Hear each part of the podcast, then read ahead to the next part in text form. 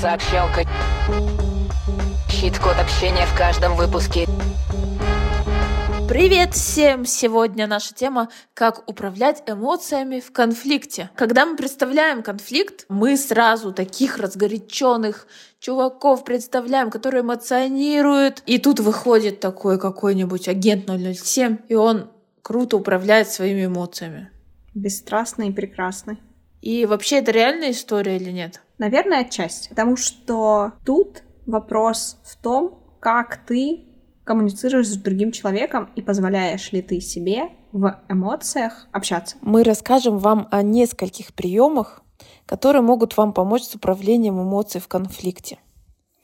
Несколько, потому что не каждый из них подойдет именно вам. Поэтому попробуйте, выберите то, что работает для вас лучше всего.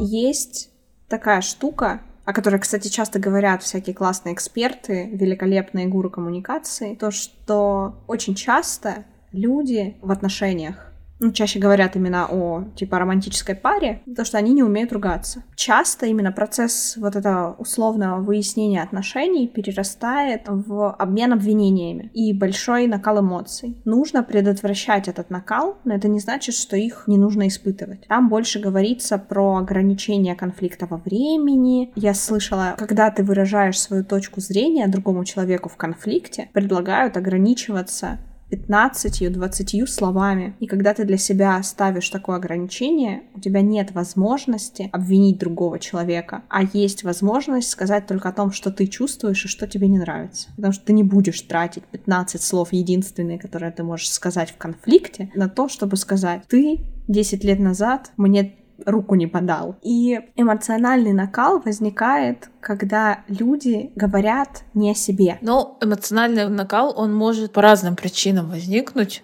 Скорее еще, если возникли эмоции, а ничего не предпринимать и продолжать, то эмоции, они имеют свойство усиливаться. И поэтому здесь, если мы не останавливаемся, осознанность не включаем, не начинаем думать вообще, что мы делаем, и не говорим себе «стоп» вовремя, то эти эмоции, они захлестывают, там, а потом туше свет.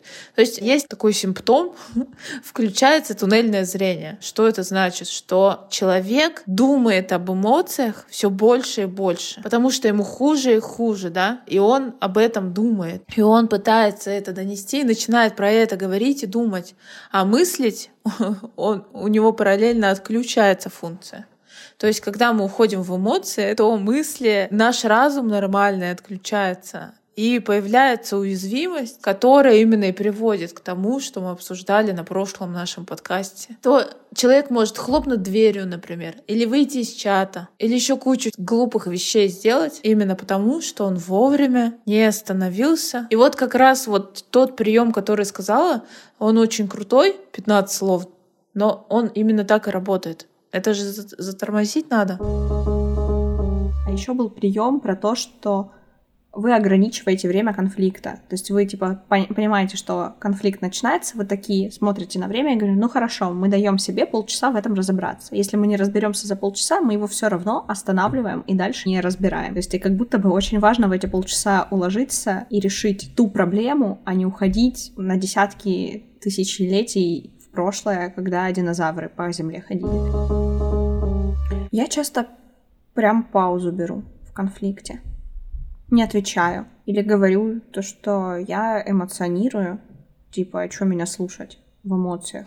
Но ты продвинутый пользователь, а давай чуть-чуть открутим, в какой момент ты понимаешь, что ты на эмоциях. Что происходит? Руки начинают трястись у тебя, глаз дергается. У меня такого не было. Нет, глаз у меня дергается, но по другим причинам. Но на самом деле я просто понимаю то, что я очень часто повышаю голос. Я вообще, в принципе, очень громко. Очень громкая. Потому что я глухая, наверное. Но как только какой-то отблеск конфликта может быть, по крайней мере, именно вот э, в личном общении, я начинаю голос повышать, но повышаю не потому, что я злюсь или кричу, а потому что я хочу докричаться. Понимаешь, я хочу, чтобы меня услышали. И для меня это всегда показатель того, то, что еще нет эмоций, но они сейчас будут скоро, вот где-то через три минуты. Но меня очень часто останавливают в этом моменте, и мне говорят, не кричи. Я такая, блин, правда, не кричи. Для меня это пауза. Вот такая своеобразная, но пауза. Я не могу сказать то, что я прям во всех конфликтах, ну, то есть в тех конфликтах, в которых я осознанно, у меня есть возможность сделать паузу, скушать твикс и ничего не делать в этот момент, честно сказать, я типа эмоционирую. Потому что мне хочется э, сказать какую-нибудь гадость из серии мне претензию, а ты говоришь, да ты сама такая. Сказать что-то, чтобы задеть оппонента, а я очень хорошо могу ткнуть пальцем в болячку. Я хочешь тебя научу температуру измерять этих эмоций? Давай. Вот мы сейчас на твоем примере разберем. Эмоции могут быть управляемые, и тогда ты такой говоришь: я все под контролем держу. Не, не нервно говоришь, меня все под контролем. А по-настоящему я себе даю в отчет, что я делаю, и я это делаю за тем-то, чтобы что там, вспоминаю другие сообщалки, все это помню, способен держать под контролем. Потом вторая стадия температуры этой, она повышается, когда ты в зоне риска. Ты чувствуешь, что ты закипаешь уже и ты скоро можешь стать небезопасным. И вот именно вот этот твой пример, это вторая стадия. То есть мне хочется сказать, да, ты сам козел, хочется, но я еще не говорю. А вот когда мы уже прошли точку кипения, я говорю, да ты сам такой, это называется неконтролируемые эмоции. То есть все, тебя эмоции захлестнули, и в нормальном состоянии ты не скажешь, ты сам козел. А тут тебе уже без разницы, потому что там у тебя разум отключился, и включились эмоции на полную катушку. Я, наверное, прям до неконтролируемых каких-то эмоций в конфликтах доходила только по незнанию и глупости. Ну, типа, все мы были там, все мы были детьми. Я даже в школе дралась несколько раз. Я там была но так, чтобы осознанно, о, в таком осознанном каком-то периоде моей жизни, чтобы у меня были какие-то прям такие ситуации, наверное, их не было, не помню, по крайней мере. Я была не в той неконтролируемой эмоции, когда ты злишься, а в которой тебе, типа, очень больно и плохо, и ты рыдаешь, типа, изо всех сил, и ничего с этим сделать не можешь. Вот в таких я была. Но я бы не сказала то, что они делают больно другому человеку или каким-то образом небезопасны для него. Ну, потому что ты не продолжаешь конфликт. Потому что я рыдаю, как дура. Ну, да, ты рыдаешь и его прекращаешь. То есть э, это тоже способ прекращения конфликта. А вообще вот ты так хорошо свою эмоциональную температуру сейчас знаешь и не допускаешь повышения.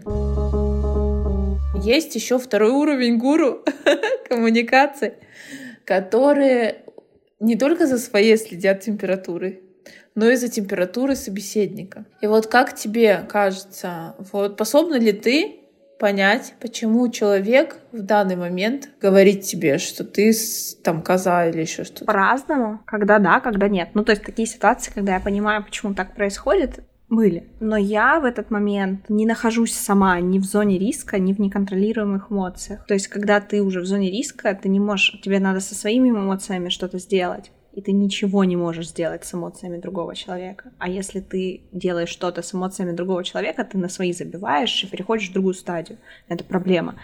И отследить уровень эмоций другого человека можно, когда ты со своими уже полностью разобрался, ты точно знаешь, где ты, что ты, что ты чувствуешь, и насколько это там какой это градус имеет.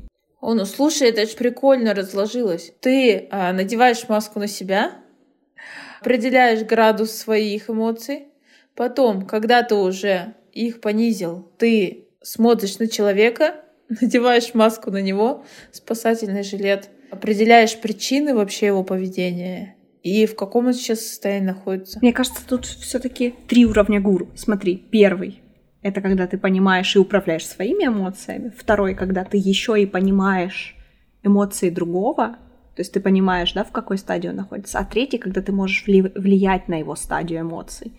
Мне кажется, это не, не очень достижимая для меня, по крайней мере, вещь на данном этапе. То есть управлять чужими эмоциями я точно не умею. Это насколько хорошо нужно знать человека и понимать вообще в принципе людей, то, что ты мало того, что понимаешь, почему он себя так чувствует, но и точно можешь сказать ему что-то, что его успокоит. Мне кажется, это уже на грани с черной магией какой-то колдовство. Давай вернемся к способам для первой стадии гуру. Это когда человек пытается остаться в контакте с собой, пытается определить свою степень накаленности и через что он это делает. Мы уже перечислили два. Это 15 слов. Второй временной интервал, что я этим там этот разговор там полчаса веду. Ну, полчаса это довольно много на самом деле. Ну, вы можете сами определить, сколько вам вести. Не, не только с собой желательно это сделать, а вот с человеком, с которым у вас конфликт, договориться. Да. Есть еще простые способы. Это медленный счет обратный, от 10 до 1. Потом есть дыхание, естественно. Кто умеет, те дышите.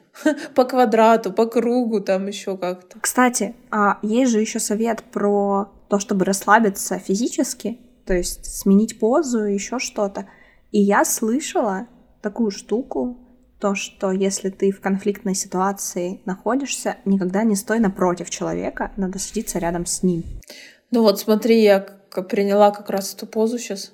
Я откинулась на спинку стула, скрестила ноги, положила руки на колени. И это значит, что я вообще максимально сейчас готова к любым испытаниям. Чем больше мы рассуждаем о конфликтах, тем я спокойнее становлюсь на самом деле. Прикольно. Но еще код тогда получается этой сообщалки. Не ведите коммуникации на эмоциях. Не ведите коммуникации на эмоциях. Вот и все. Молодцы. Огурцы.